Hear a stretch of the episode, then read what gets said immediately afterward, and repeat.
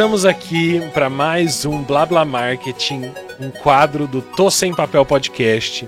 E com prazer receber novamente, no mesmo dia para gravar quatro episódios, estamos todos aqui, lindamente lindo. Não- É. Nós não estamos com as mesmas roupas, isso Ah, daqui gente. é ESG. Ilusão. Estamos preocupados com o meio ambiente. Então, para não Eu lavar roupa, não trocar, não comprar novos, nós estamos gravando tudo. Sustentabilidade. Sustentabilidade total. É e mesmo. é óbvio que o tópico desse blá blá blá não é sustentabilidade, o tópico é Instagram e por que que ele não entrega meus stories? Instagram. O que que acontece, Gabi? Tira o pé dos meus stories. no Tira Instagram. o pé dos meus stories. Não sei, tem sido uma reclamação frequente de várias pessoas, não só questão de entrega de stories, questão de alcance. Sim, nossa. Várias pessoas reclamando, mas antes eu atingia tantos, hoje eu atinjo bem menos da metade. Aí pesquisa daqui, pesquisa de lá, você vê que foi uma mudança de algoritmo. Aí você fala, e agora?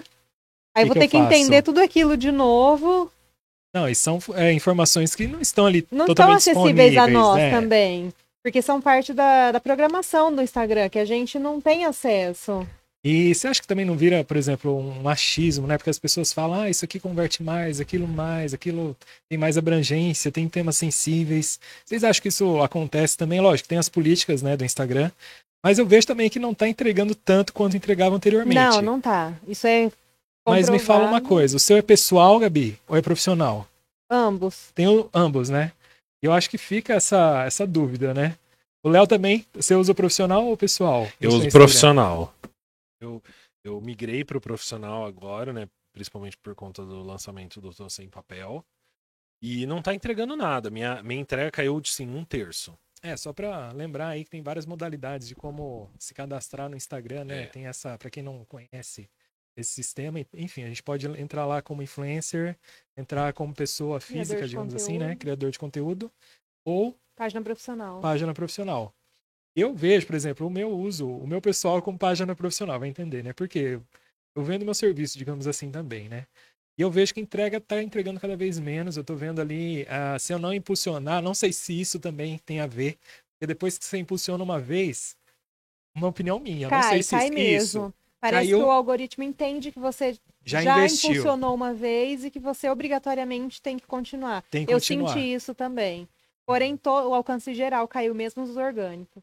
Entendi. O que, que você acha, Léo? Você acha que tá dentro Ah, desse eu- assunto? Eu acho que vai continuar caindo, porque o que, que eu percebo assim? A gente tem uma grande quantidade de pessoas entrando, porque a gente- é uma ilusão achar que todo mundo tem celular e todo mundo tá no Instagram, né? Uhum. A gente sabe que a gente não tem nem 50% da população brasileira com acesso à internet.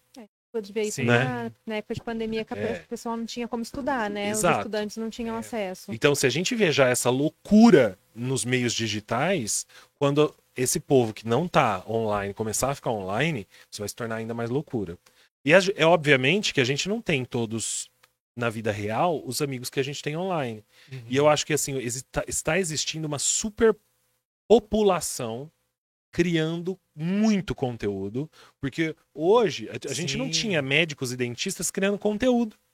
Só que todos viraram influencers, né? Tá de todo todas mundo. as áreas, né? Todas Não, as hoje áreas. todas as áreas É. estão presentes nos É. mais diversos meios de comunicação. É, não, eu usei esses dois exemplos, você não via o profissional lá, o médico falando pra câmera. Uhum. E hoje a gente tem todos os médicos falando pra câmera. Nem restaurantes né? também você não vê hoje em dia. Você vê todos É. os chefes de cozinha, restaurantes, Exatamente. tudo. É verdade. E às vezes produzindo em múltiplos canais. Então você pega, por exemplo, Paola Carotella, né? Depois a gente pode gravar um blá blá market sobre a- o, o- último dilema de, de branding dela, né? Que ela tem vários problemas com a marca pessoal dela.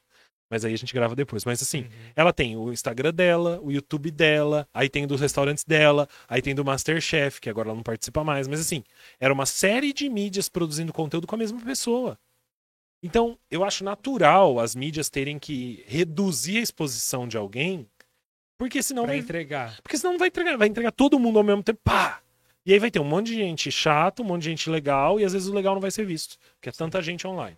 Ao mesmo tempo, eu não sei como que eles vão resolver isso, porque diminuindo a entrega, automaticamente diminui o que sustenta esse mecanismo na minha visão todo, que é curtidas, visualizações, etc e tal.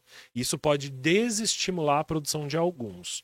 Acho muito legal o que o YouTube faz, daí o Tarcísio é, pode comentar um pouco mais, que ele entende bastante, de, de selecionar quem é profissional e não a partir da audiência. Então, por exemplo, para você ser monetizado. Para você ser monetizado no YouTube, você precisa atingir alguns índices. Quantidade de horas vistas, se eu não me engano, Sim. são 40, 10 é, mil horas. 10 mil horas Inscritos. e mil e mil inscritos. no mínimo para você começar. Em um ano. Em um ano. Então, se você ano. perder, tipo assim, você passou 12 anos, 12 meses, e não Isso. conseguiu aquela carga horária, ele elimina o primeiro mês seu e você tem que produzir mais. Então, assim, eu acho uma métrica interessante para separar, Difícil também, né? Difícil, mas é combinar. interessante porque se ele monetiza todo mundo, É. você tem gente que tá ali fazendo ao vivo de. Igual tá super na moda agora o povo ganhando dinheiro com som de chuva, você já viu? Vi- Sim, aqueles sons também de espaço para você É, dormir. O povo tá transmitindo estranhas, né? isso, que na verdade. Vamos, vamos ser sinceros que não é uma que que tem, né? Podcast de, de som de chuva. Tem Exato. podcast no, no, no Skype, ganhando dinheiro, os caras ganhando dinheiro nos Estados Unidos. Sim. Só que assim, eu acho isso um dilema para as redes, porque toda a sustentação da rede social tá nas pessoas que estão lá. Então, se eles quebram esse mecanismo, eles podem ter um problema. E a entrada de várias outras redes, como o TikTok, que abriu uma porteira de, de novas redes sociais que não vinham há algum Sim. tempo. E ele entrega, viu? Bem mais. Não, o Exatamente. TikTok tem uma É. entrega bacana. Eu é que eu não produzo, mas tem uma entrega bacana. a Será que é verdade? A gente vê, pelo exemplo, pelo número de, de inscritos de algumas pessoas que alcançam. Não, mas será que né? realmente existem aqueles usuários? Não, eu é- fiquei me perguntando isso. Será que eles Ah. estão lá? Será que estão vendo mesmo? Será que são pessoas? Ah, sim, de quem visualizou. É, né? será que são pessoas que estão vendo ou eles criam aquele número pra atrair novos usuários? Porque, tipo, eu não tô no, no TikTok. Entendeu? Eu não. É, eu não conta, eu não sou não usuário sou do usuária TikTok. é, eu tenho TikTok, eu fiz a conta, mas eu nem tenho mais o aplicativo. Eu não É, sou porque a gente é profissional, a gente instala pra ver como frequente. funciona. É, né? eu não curti e saí por enquanto. Pode ser que eu volte. Eu fiz a mesma coisa com o Facebook na época. Eu acho que eu fui um dos primeiros usuários quando liberou.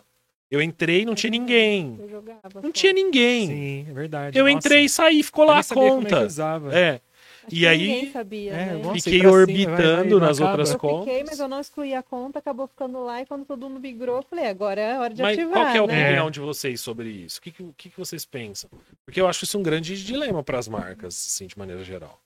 Não, eu Não só também pras redes. vejo, enfim, eu acho que é esse grande desafio, né? A, a, a, gente, a gente quer ver, as- ter as visualizações, até porque isso é uma, digamos assim, uma moeda que o Instagram propriamente criou pra gente ver se aquilo tá atingindo as pessoas.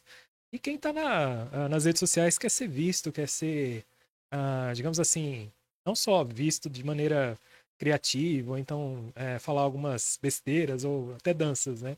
Mas também as marcas, né? Eu acho que esse é o grande desafio também, de não ser algo chato, mas a gente quer ali que é, ah, o nosso conteúdo ele vem aparecer, né?